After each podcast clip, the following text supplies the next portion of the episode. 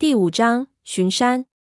老爹的儿子唉了一声，对我道：“说这事我就郁闷。我家老爹手里有块破铁，一直当宝贝一样藏着掖着，说是以前从山里捡来的，是值钱东西。以前一直让我去县里找人问能不能卖掉，我也就当他发神经。不知为什么前段时间这事被那远房亲戚知道了，他还真找到人来买，出的价钱还不低，结果还真是有病。”老爹来了，进了又不卖了，惹得那小子就是不走，一直在这山沟里猫着，整天来劝，给他烦死了。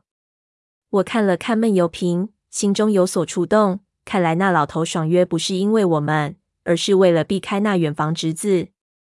铁块？难道那老头手里也有我们从闷油瓶床下发现的东西？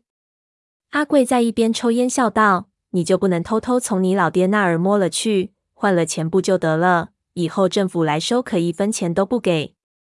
那儿子道：“不是我不想，这老头贼精。我有一次说要把那东西扔了，免得他魔怔，他就把那东西给藏起来了。那时我就找不到了。哎，想想真想抽自己一巴掌。没想到那块破铁真的值钱，要是真能做成这买卖，那是天上掉下的金蛋。我儿子上学的事就不用这么发愁了。”我听着暗自感叹。表面上看这儿子有点不像话，有点腻歪老人的意思，但是我看得出这家人确实是有困难。这种家务事上，我们也不能插嘴。这时，闷油瓶忽然问道：“你父亲把东西藏起来，是不是在两年前？”他儿子想了想，点头道：“哎，你怎么知道？”我立即明白了闷油瓶的意思，接着道：“你父亲肯定是把东西藏到山里去了。”老人心里不放心，所以隔三差五去看看，这就是你父亲反常的原因。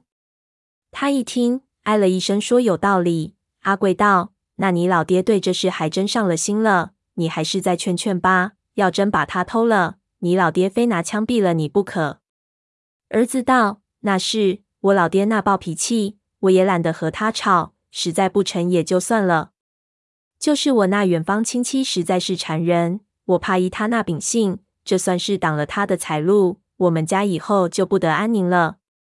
我们一边闲聊，一边等着盘马老爹回来。他儿子对我说了不少盘马老爹的事情，也让我对这个老头有一个了解。盘马是当地的土著，在这片土地上繁行了好几代，是现在硕果仅存的老猎人之一。他们的下一代大部分汉化了，一般只在农闲的时候打打猎，更多时候都出外打工。女孩子也都嫁到外地去了。后来这里的旅游业发展起来了，情势又有了变化。说起来，盘马老爹在当地也算是个名人，枪法好，百步穿杨，而且身手利落，爬树特别厉害。以前逢年过节，盘马都是大红人，都得靠他打野猪分肉。后来经济发展了，他年纪也大了，也就慢慢不被人重视，所以开始有点愤世嫉俗。为人又特固执，后来和子女都处不好。这种老人像是一个经典样本，我知道的就有不少。我以前的邻居是个老红军，也经常念叨世风日下，不屑与我们这些不懂事的年轻人为伍。这是典型的和自己过不去。想想自己也是，好像人最大的本事就是折腾自己。聊着聊着，我们在老头家里傻等到下午。老头还是没回来，我再怎么掩饰也无法压住我的焦虑。一方面怕有什么节外生枝，一方面是等得太久了。老爹的儿子很不好意思，对我们说他去找找，不料一去之下也没回来。我们一直待到傍晚，实在等不下去了。阿贵很没面子，嘴里骂骂咧咧说这两父子太不像话了，一起走出来。却正好碰到老爹的儿子急匆匆的路过，后头还跟着一批人，也没跟我们打招呼，直往山上去了。我看到老爹的儿子面容不善，阿贵很纳闷，抓住一个人问怎么回事。那人道：阿赖家的儿子在山上发现了盘马老爹的衣服，上面全是血，老爹可能出事了。我们正找人去发现衣服的地方搜山。是在哪儿发现的？阿贵忙问。在水牛头沟子里，阿赖家的儿子打猎回来，路过发现的。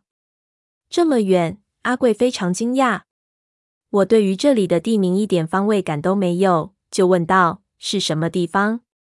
那是周渡山和羊角山前面的山口，要走大半天才到。阿贵对我们道：“你们先回去，我得去看看。”说着就跟了上去。我和闷油瓶对看一眼，感觉难以言喻，心说真的被我料中了，这事也出了岔子。闷油瓶面色沉寂，看不出一丝波澜，但是脚步却跟了上去。我快步跟上，心说此事实在蹊跷，我们有必要去了解清楚。